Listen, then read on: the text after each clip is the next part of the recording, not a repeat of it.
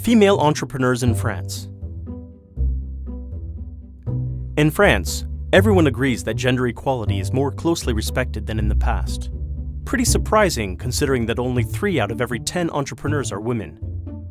In light of such observations, the first reaction is to blame personality traits and differences in behavior between males and females. Whereas the unequal social context would better account for the lack of gender equality amongst entrepreneurs. Let's use the 5M theory to explain this disparity. Market, management, money, all three of which are influenced by motherhood, as well as by macro and meso environments, cultural rules, and biases.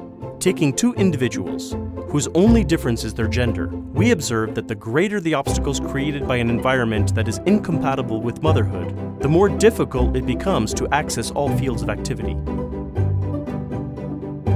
A quantitative study of 50,000 newly registered entrepreneurs interviewed in France between 2006 and 2009 enabled us to confirm this hypothesis. In terms of markets, women are still often restricted to typically female, not very technologically based sectors.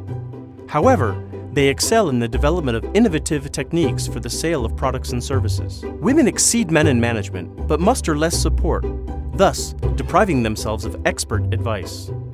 As far as money is concerned, even if they have the same access to financing, women tend to be more cautious and less ambitious than their male counterparts.